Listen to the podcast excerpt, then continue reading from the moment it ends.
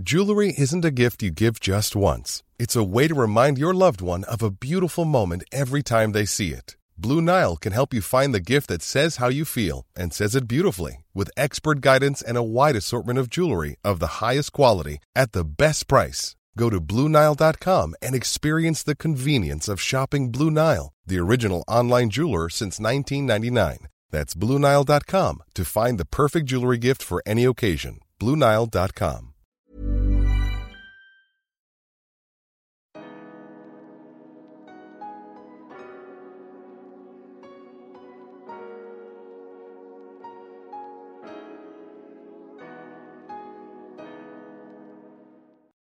Bonjour à tous et merci beaucoup de me retrouver dans un nouvel épisode de mon podcast. Merci bisous. Pour l'épisode d'aujourd'hui, j'avais envie de vous raconter une anecdote qui m'est arrivée il y a environ trois ans à mon arrivée à Paris. C'est une période à laquelle je repense assez régulièrement et je me pose pas mal de questions sur euh, mon comportement, sur ce que j'ai fait, ce que j'aurais pu faire ou ne pas faire. Et c'est une des raisons pour laquelle j'aimerais partager cette histoire avec vous, notamment pour avoir votre avis et pour savoir ce que vous auriez fait à ma place. Donc si ça vous dit, c'est parti.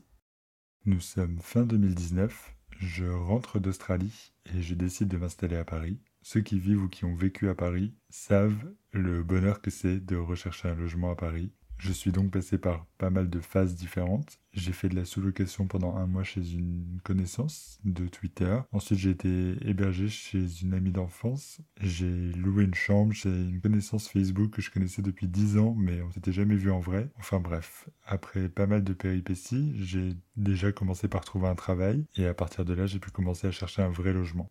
Je rentre à ce moment-là de plus d'un an passé en Australie, où j'ai dormi dans des dortoirs d'auberge de jeunesse chose que je ne pensais jamais faire en arrivant. Et puis finalement, ça s'est bien passé et tout ça fait que j'ai l'esprit un petit peu plus ouvert qu'un an auparavant. Je suis ouvert à l'idée d'une colocation. Je tombe sur une annonce sur un groupe Facebook. C'est un mec plus ou moins dans ma tranche d'âge qui cherche un nouveau colocataire parce que le précédent va partir. J'envoie un message que j'imagine être parmi des centaines d'autres, mais j'ai une réponse quasiment immédiatement il me dit que c'est pas lui qui prend la décision finale, que c'est le bailleur, mais que lui fait déjà un prêtri, et du coup il m'invite à venir visiter. J'y vais, et j'ai un souvenir très présent du moment où je suis dans l'ascenseur, et où je me dis, ah, il faut absolument que ça marche, il faut que je fasse tout pour lui plaire, pour être sûr qu'il se pose même pas de questions et qu'il se dise que c'est moi le colocataire idéal. Je me souviens très bien que l'ascenseur arrive au septième étage, je sors, et une fois sur le palier, je découvre sur la porte de l'appartement un sticker avec un message en anglais où c'est marqué non à toute forme de discrimination, non à l'homophobie, non au validisme, etc. Avec plein de noms différents comme ça. Quand je vois ça, j'ai un petit sentiment de soulagement immédiat où je me dis ok, la personne qui vit dans cet appartement est safe, j'ai pas à avoir peur, ça va bien se passer. Je sonne, il ouvre et on fait rapidement connaissance. Il me fait visiter tout l'appartement et il me précise que c'est un appartement meublé, donc tout est partagé entre lui et le colocataire, donc possiblement moi. Lors de cette visite, il me montre chaque pièce, sauf sa chambre et ma future chambre. Enfin, il en trouve la porte, mais il me dit je veux pas te montrer parce qu'il y a les affaires de la personne qui va partir et par respect pour lui, je, je préfère ne pas montrer. Ce que je trouve tout à fait normal et respectueux et plutôt rassurant. Quand il me montre le salon, je découvre qu'il y a une jeune fille qui est là, présente. Alors je lui dis bonjour, elle me répond en anglais et lui me m'explique pas. Alors je me dis que c'est sûrement sa copine ou une amie à lui. Enfin bon. En tout cas, lui est très souriant, très avenant, il parle beaucoup et ce qui fait que je me sens rassuré. La visite se termine et il me dit je te tiens au courant dans les dans quelques jours, dans les semaines qui arrivent. Quelques jours plus tard, je reçois sur Messenger un message de ce garçon qui me dit le dossier a été validé par le bailleur, du coup tu peux emménager quand tu veux. Et je suis vraiment soulagé d'avoir enfin un logement sûr et j'emménage assez rapidement, j'arrive avec mes affaires et une fois sur place, je me rends compte que la fille que j'avais croisée durant ma visite dans le salon dort dans sa chambre à lui et que lui dort dans le salon. Du coup là, je suis surpris et je me questionne. Et lui, à ce moment-là, m'explique deux choses. La première chose, il me dit qu'il va partir en Australie pour un an dans cinq jours. Et la deuxième chose, c'est que la fille que j'avais croisée dans le salon, c'est, je fais des guillemets, une copine qui l'héberge quelques jours. Et ensuite, il me dit, c'était censé être elle, la nouvelle coloc, mais finalement, elle convient pas, donc elle reste quelques jours et ensuite, elle partira. Moi, je suis assez interloqué de la situation, surtout que je suis un peu mis devant le fait accompli, mais je cherche pas à en savoir plus en fait, j'aime garder une certaine distance, en tout cas le temps d'apprendre à connaître la personne. Donc je pose pas de questions supplémentaires, je demande juste quand même Pourquoi elle convient pas je me renseigne parce que ça me stresse un peu. Je me dis si jamais il me fait pareil à moi, si jamais il me dit bah ok c'est bon, euh, et puis finalement au bout de trois jours il me dit bah non finalement tu conviens pas, il faut que tu partes. Donc je pose cette question et lui me répond mais c'est parce qu'elle est sale, elle tire pas la chasse, elle fait beaucoup de bruit, etc. Donc je me dis bon bah, ça va, ça devrait bien se passer pour moi. Quelques jours supplémentaires passent et vient le moment de son départ. Je me retrouve seul avec la jeune fille qui s'appelle Rebecca, qui est censée partir bientôt, mais je ne sais toujours pas quand. La communication se fait uniquement via Messenger avec mon coloc qui me dit euh, Rebecca va partir et il y a une fille qui va prendre sa place qui s'appelle Jasmine. Donc c'est une personne à qui il va sous-louer sa chambre pendant qu'il est en Australie. D'après mon colocataire, les deux filles sont suédoises et elles ne se connaissent pas. Depuis l'Australie, lui me raconte qu'il est parti parce qu'il avait un crush sur place, mais qu'une fois rencontré, elle l'a quitté et donc là, il voyage un petit peu en Australie, il cherche un travail, etc. Vient le jour de l'emménagement de Jasmine, et Rebecca est toujours là. Et Jasmine me demande si Rebecca peut rester une semaine avec elle, le temps de trouver un autre logement. Moi, je réponds que oui, il n'y a pas de problème. en vrai, je me sens pas vraiment concerné, et je préviens quand même mon colocataire par Messenger toujours. Et lui me répond, mais c'est toi qui décides, c'est toi qui en charge maintenant. Donc là, je suis un peu confus et surpris parce que mais en fait c'est lui qui sous-loue sa chambre, il la quitte pas, donc j'ai un petit peu l'impression qu'il se déresponsabilise. Bon, toujours est-il que Rebecca et Jasmine dorment ensemble dans l'autre chambre, et moi je commence à trouver que mais il y a quand même pas mal de bruit parce que bah, on est trois dans cet appartement et je les entends parler, rire la nuit, etc. En même temps, je peux pas les empêcher de vivre, mais c'est pas ce à quoi je m'attendais. Et alors surtout une chose extrêmement importante, c'est que j'ai quasi pas de connexion Wi-Fi. Enfin bref, ça fait beaucoup d'informations à engranger en quelques jours et surtout j'étais mis devant le fait accompli à plusieurs reprises, donc j'ai un petit sentiment d'injustice qui commence à arriver. La communication par Messenger avec mon coloc se fait de plus en plus froide à vrai dire, parce que moi, je suis de plus en plus saoulé et un peu frustré de voir que lui me met en quelque sorte une responsabilité sur les épaules qui n'était pas prévue, qui n'est pas désirée non plus. Du coup, je finis par lui dire que je suis censé avoir un colloque et pas deux, et que j'aimerais qu'il prenne une décision. C'est pas personnel ni contre Rebecca ni contre Jasmine, parce que honnêtement, je leur ai à peine parlé, je les connais à peine, mais c'est surtout que je suis saoulé de l'attitude que je trouve un peu désinvolte de mon colocataire. Après ça, Rebecca finit par déménager, et moi je me retrouve seul avec Jasmine, honnêtement, on apprend à se connaître. Finalement, on s'entend vraiment bien. On découvre qu'on a plein de points communs. Elle, elle est make-up artiste. Moi, j'adore le maquillage, même si je suis loin d'être un expert, mais j'aime bien ça. Et je suis fan de skincare et elle, elle connaît plein de marques aussi, etc. Elle euh, connaît la scène drag. Du coup, on a plein de choses qu'on aime en commun et on commence à faire notre petite vie euh, sereine, paisible, tranquille, tous les deux. Tout se passe bien jusqu'au soir de la fameuse allocution présidentielle qu'on décide de regarder ensemble dans le salon et on assiste ensemble à l'annonce du premier confinement. Et du coup, à ce moment-là, on décide tous les deux de quitter Paris. Moi, de rentrer chez ma mère, donc dans l'est de la France, et elle de rentrer dans sa famille en Suède. À la moitié environ du premier confinement, je reviens à Paris et je vis ma best life. Je suis seul dans un appartement de 60 mètres carrés, ce qui est hyper grand, vraiment pour Paris, c'est immense. Et puis, cette belle vie prend fin au retour de mon colocataire. Moi, à ce moment-là, j'ai repris pour une courte période le travail et je travaille le jour de son retour. Mais quand je rentre, je le trouve assez énervé parce que d'après lui, l'appart est en bordel. Et je suis assez interloqué parce que j'avais rangé exprès justement parce qu'il revenait. Non pas que je sois bordélique, mais voilà, j'ai essayé de faire les choses bien pour son retour. Donc je lui pose la question, euh, mais pourquoi tu dis ça? Enfin, pourquoi c'est en bordel? Et il me répond, bah la baignoire par exemple, elle est dégueulasse. Et alors là vraiment, je suis surpris et je lui réponds, elle est quand même toujours plus propre que le jour où j'ai emménagé. Donc je suis assez étonné de ta réaction. Et lui me répond ah bah je m'en rappelle pas et il se lance euh, dans un espèce de cours magistral sur la meilleure façon de nettoyer la baignoire. En vérité, il est rentré plus tôt que prévu. Il est rentré au bout de trois mois au lieu d'un an minimum qu'il devait faire en Australie à cause de la pandémie. C'est-à-dire qu'il est arrivé en Australie, comme je l'ai dit précédemment, sa copine l'a quitté, et là il décide de partir en vacances au Japon, et pendant ses vacances, l'Australie ferme ses frontières. Il se retrouve bloqué au Japon, et il passe le confinement là-bas parce qu'il n'a pas le choix, et dès que les voyages internationaux sont de nouveau autorisés, il rentre directement en France. Et donc là commence la vraie colocation qui était censée avoir lieu depuis le début entre lui et moi, tous les deux. On apprend à se connaître parce que même si moi je suis là depuis quelques mois déjà, on n'a jamais vraiment vécu ensemble à deux. Assez vite, il y a certaines choses qui me dérangent. C'est des choses qui sont pas pensées à mal en soi, mais juste ça correspond pas à mon tempérament. Par exemple, il prend très vite l'habitude de toquer très régulièrement, plusieurs fois par jour, à la porte de ma chambre, qui est donc fermée, pour des choses qui me paraissent complètement inutiles. Par exemple, il frappe et il me dit Ah oui, c'était juste pour te rappeler que tu peux utiliser la télé du salon hein, si tu veux. Et cinq minutes après, il retoque et il me dit Ah oui, donc c'est juste pour te dire, pour les étagères de la salle de bain, toi tu prends les deux du dessus et puis moi je prends les deux du dessous. Puis dix minutes plus tard, il retoque pour me dire Au fait, euh, j'ai été faire les courses et j'ai acheté des Mister Freeze de façon compulsive, mais j'aime pas ça. Donc si tu veux, tu peux les prendre. À travers ces trois exemples, je pense que vous pouvez voir que la raison pour laquelle il toque à la porte de ma chambre, c'est toujours pour un truc sympa. Mais pour moi, dans ma tête, je me dis, il aurait pu attendre qu'on se croise par hasard, par exemple dans le couloir ou dans le salon. Le fait qu'il frappe à la porte de ma chambre aussi régulièrement, je me sens un peu envahi dans mon espace. Peut-être que c'est bête de ma part, mais je trouve ça un peu intrusif. Et en même temps, je peux rien dire, je peux pas m'en plaindre parce que c'est toujours une bonne intention. Je peux pas lui reprocher de vouloir me donner des Mister Freeze. c'est toujours quelque chose de positif. Les mois avancent et je commence à être de plus en plus saoulé, ou en tout cas contrarié, notamment par le fait que les trois quarts de son temps, il les passe dans le salon, à jouer à la console, à être assez bruyant. Je suis assez sensible au bruit, je pense que vous l'aurez remarqué. J'essaie de lui faire remarquer notamment que j'aimerais bien profiter du salon moi aussi. En vérité, j'ai pas l'habitude de, devoir partager des espaces communs, donc je savais pas trop comment m'y prendre. La seule fois où j'ai fait une vraie colocation, c'était en Australie et c'était dans un appart qui n'avait pas de salon.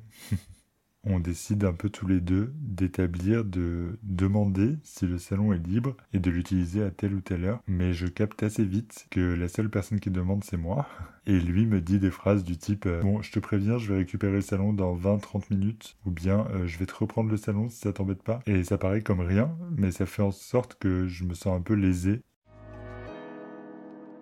Et puis vient le jour où il décide de, je fais des guillemets, redécorer le couloir. Alors bien sûr, il prend soin de me demander avant si ça me dérange pas, et il me dit est-ce que ça t'embête si j'accroche quelques cadres dans le couloir? Moi je lui dis bah non bien sûr. Et puis un soir, je rentre et je découvre les fameux cadres. Je découvre que ce sont des dessins qui représentent des personnes décapitées, d'autres qui sont égorgées, où on voit clairement le couteau qui tranche la gorge et le sang qui coule, d'autres dessins qui représentent du Kamasutra lesbien, extrêmement extrêmement explicite, et puis plein de tableaux euh, avec une ambiance assez malaisante, en tout cas pour moi. Alors après, je critique pas, hein, c'est un type d'art euh, particulier, mais c'est juste que c'est des choses que j'ai pas forcément envie de voir chaque jour dès que je rentre chez moi. Et puis suite à ça, il décide d'acheter un mannequin en bois et des cordes pour pouvoir s'entraîner au bondage, et il fait ça dans le salon, évidemment, en regardant des tutoriels euh, sur l'écran géant. Et surtout, il me demande plein de fois qu'est-ce que j'en pense. Et alors moi, je réponds bah, que ça me gêne et que c'est pas mon truc, et qu'honnêtement, je préférais qu'il le fasse dans sa chambre ou dans un lieu qu'on n'a pas en commun. Et lui me répond, bah oui, mais moi j'ai pas de place dans ma chambre. Et honnêtement, pour ma part, je pense que surtout il s'en fout, parce que c'est lui qui est dans le salon 80% du temps et il va penser que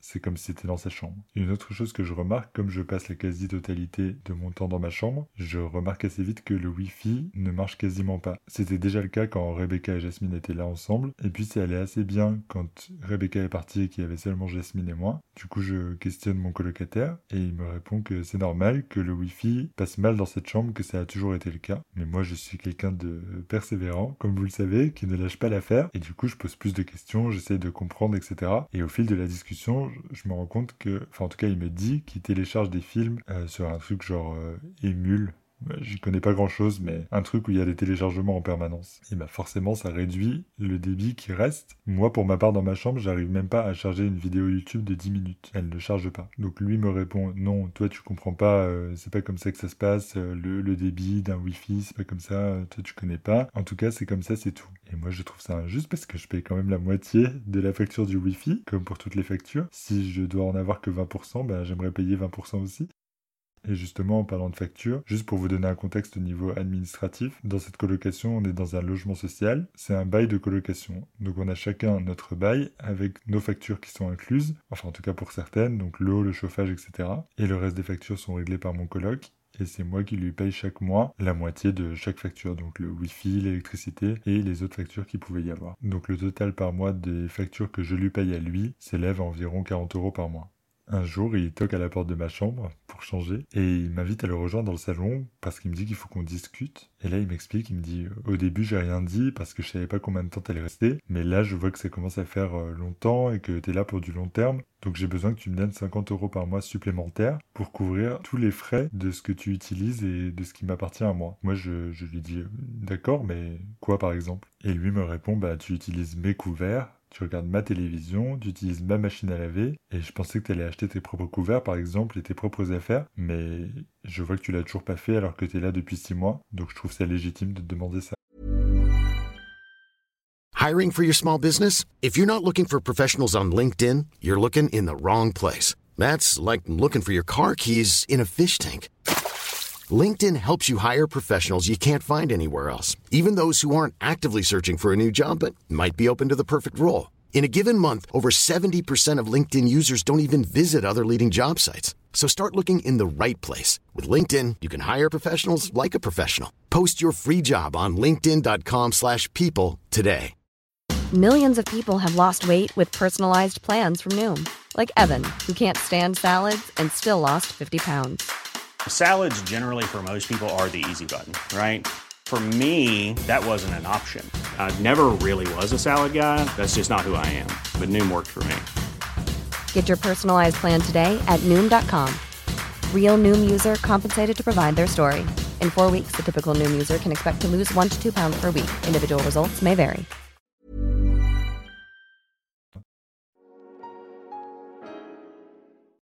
Moi, sur le moment, je réponds un peu sans réfléchir et machinalement, je lui dis Ok, d'accord, euh, bah, je vais te faire le virement et je te préviendrai quand ce sera fait. Lui est tout sourire et il me répond euh, Génial. Et moi, je retourne dans ma chambre et là, je commence à réfléchir et surtout, j'envoie des messages à mes amis pour voir si, d'après eux, c'est normal. Parce que j'ai jamais vraiment été en colocation et peut-être que c'est une pratique courante. Et juste, euh, je suis pas au courant. Mais j'ai tout de même le sentiment de me faire avoir, d'autant plus que lui ne travaille pas. Depuis son retour d'Australie, il n'a pas travaillé. Et je sais qu'il a pas le chômage, parce qu'il me l'a dit. Et honnêtement, je me demande un peu comment il vit. Mes amis me disent que c'est pas normal, qu'il aurait dû me prévenir dès le départ. Et que là, je suis mis devant le fait accompli, et donc euh, ça se fait pas, et que j'ai pas à le faire. Donc je me décide à retourner le voir, et je lui explique que finalement, bah, je, je vais pas payer. Que si il me l'avait spécifié clairement dès le départ, ok, mais là non. S'enchaîne une dispute qui se conclut par lui me disant si tu veux jouer au con, il n'y a pas de souci, tu n'utilises plus tout ce qui m'appartient ici. Donc le micro-ondes, les couverts, tu te débrouilles. Et pareil pour la machine, tu iras à la laverie. Et il me dit, vu le nombre de machines que tu fais, ça te reviendra beaucoup plus cher que 50 euros. Je pense qu'il n'était pas très au courant des tarifs dans les laveries. Du coup, bah, j'ai fait ce qu'il m'a dit. J'ai acheté le strict minimum. Et à ce stade, vraiment, je sors de ma chambre uniquement pour le nécessaire, c'est-à-dire pour aller aux toilettes, prendre un truc dans le frigo, aller à la salle de bain, etc. Même cuisiner, je le fais quasiment pas parce que je sais que ça peut être source de conflit. Toutes mes affaires, je les garde dans ma chambre. Euh, mes produits d'hygiène, la nourriture, tout. Et j'ai commencé à me dire que peut-être il fouillait dans ma chambre pendant que j'étais pas là. Donc j'ai demandé une clé parce qu'il y a une serrure sur la porte de ma chambre. Il me répond qu'il n'y a pas de clé, que lui n'en a pas et qu'il n'y en a pas pour moi non plus. Je me dis ok, alors j'essaye de faire preuve d'inventivité, donc j'ai un petit cadenas que j'utilise pour verrouiller mon armoire avec euh, les choses précieuses que je range dedans au préalable. Et honnêtement, je suis vraiment pas serein. Chaque jour, il y a un nouveau truc. Un jour, je rentre et lui n'est pas là et je remarque qu'il y a plusieurs appareils qui sont débranchés, notamment le micro-ondes, la machine à laver. Les câbles d'alimentation sont enroulés sur eux-mêmes et accrochés et fermés avec un collier de serrage en plastique. En gros, c'est une stratégie mise en place par lui pour être sûr que je n'utilise pas ses affaires pendant son absence, que je fasse pas une machine de façon illégale. Au bout d'un moment, parce que l'ambiance est vraiment horrible, je décide d'appeler le bailleur, donc qui est en charge de notre appartement, pour déjà avoir des informations, savoir si l'appartement est meublé, qu'est-ce qui était meublé au départ et qu'est-ce que lui a rajouté, parce que lui me dit que c'est ses affaires, mais en réalité, je peux pas juste le croire sur parole. Et je profite aussi pour leur expliquer la mésentente qu'il y a entre nous deux et je raconte la dernière altercation qui pour moi a été le coup de grâce et qui fait que je me suis dit il faut que je parte. Cette altercation se passe alors que lui est en train de faire une lessive dans la machine qui se trouve dans la salle de bain et moi j'ai décidé d'aller prendre une douche pendant ce temps-là. Donc lui est dans le salon, la machine tourne et moi je prends une douche dans la salle de bain. Pendant que je suis dans la douche, j'entends la machine s'arrêter. Donc je me dis bon elle s'est mise en pause euh, quelques minutes, je remarque mais je me pose pas davantage de questions. Une fois ma douche terminée, je retourne dans ma chambre, puis je retourne dans la salle de bain pour me brosser les dents. Je le croise rapidement, il me dit rien, je lui dis rien non plus. Je retourne dans ma chambre et là, la porte s'ouvre violemment. Il rentre, il se met à 5 cm de mon visage et il crie. Il me dit Mais pourquoi t'as éteint ma machine? Tu continues de jouer au con? Et moi, je suis vraiment un peu sous le choc. Et je lui réponds, mais de, quoi tu parles? J'ai jamais touché ta machine. Et lui me dit, mais c'est ça, ouais, continue comme ça, la prochaine fois, c'est une terre dans ta gueule que tu vas te prendre. Et il sort en claquant la porte. À partir de là, je me sens plus du tout safe. Je me dis que un de nous deux doit partir, mais pourquoi ce serait moi, j'ai rien fait de mal? J'explique tout ça au bailleur au téléphone, et eux me répondent, on peut rien faire, on peut peut-être essayer d'appeler votre colocataire pour lui dire de se calmer, essayer de, de faire une conciliation entre vous deux. Et moi, je leur dis, ben non merci, parce que merci bisous les représailles je sens que cet homme est instable et honnêtement il me fait peur, j'ai juste envie qu'il parte. Je décide aussi d'en parler au gardien, mais je vois que lui n'est pas du tout réceptif à ce que je lui raconte et je comprends quelques jours plus tard quand mon coloc me dit, alors comme ça on allé se plaindre aux gardiens, qui sont ensemble, qui se connaissent et qui sont un peu de mèche et que moi je suis seul face à eux. J'écris des lettres au bailleur en expliquant tout ce qui se passe, je donne tous les détails, notamment sur la sous-location, parce que c'est interdit, la sous-location, donc je, prends toutes les possibilités que j'ai pour le faire partir. Malheureusement, eux mettent énormément de temps à me répondre, et surtout leur euh, réponse ne me convient pas du tout. La correspondance se fait par courrier, et il faut savoir qu'on partage la même boîte aux lettres avec mon colocataire, et je remarque que certains de mes courriers sont déjà ouverts. Donc là, je commence vraiment à avoir peur. Lui ne partira pas, parce que il a le gardien avec lui, le bailleur n'a pas l'air de trop vouloir bouger, donc je me dis c'est un mois de partir, euh, tant pis. J'ai un mois de préavis avant de partir, durant lequel c'est littéralement la guerre froide. Au départ, il décide de me dire bonjour tous les jours. Donc dès qu'il me croise, il me dit salut, bonjour. Et je lui réponds pas parce que ça n'a aucun sens, on ne s'entend pas. Et puis au fur et à mesure, il finit par lâcher l'affaire en voyant que je réponds euh, jamais. Et honnêtement, heureusement qu'il arrête parce que moi je suis dans un mood horrible où j'ai du mal à dormir, je suis angoissé et surtout il y a que ça dans ma tête. Ma vie ne tourne plus qu'autour de ça, c'est-à-dire mes collègues, je leur parle de ça matin, midi et soir, mes amis, tout le monde Ma vie n'est que cette colocation.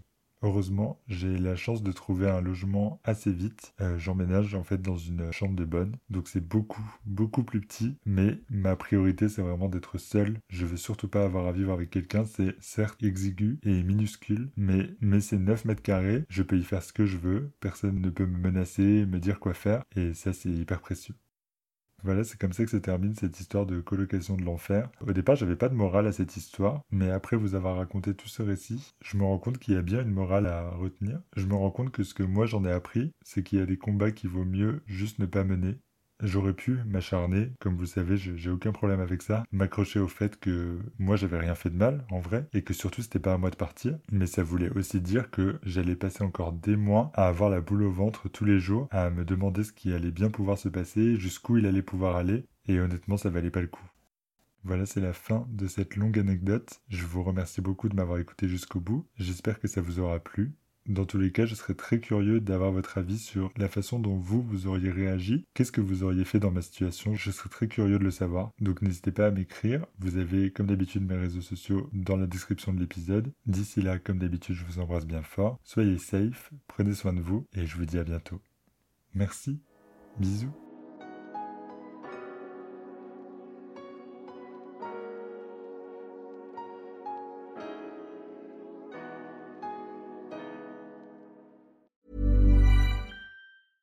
Even when we're on a budget, we still deserve nice things. Quince is a place to scoop up stunning high-end goods for 50 to 80% less than similar brands. They have buttery soft cashmere sweaters starting at $50, luxurious Italian leather bags, and so much more. Plus, Quince only works with factories that use safe, ethical, and responsible manufacturing. Get the high-end goods you'll love without the high price tag with Quince. Go to quince.com/style for free shipping and 365-day returns.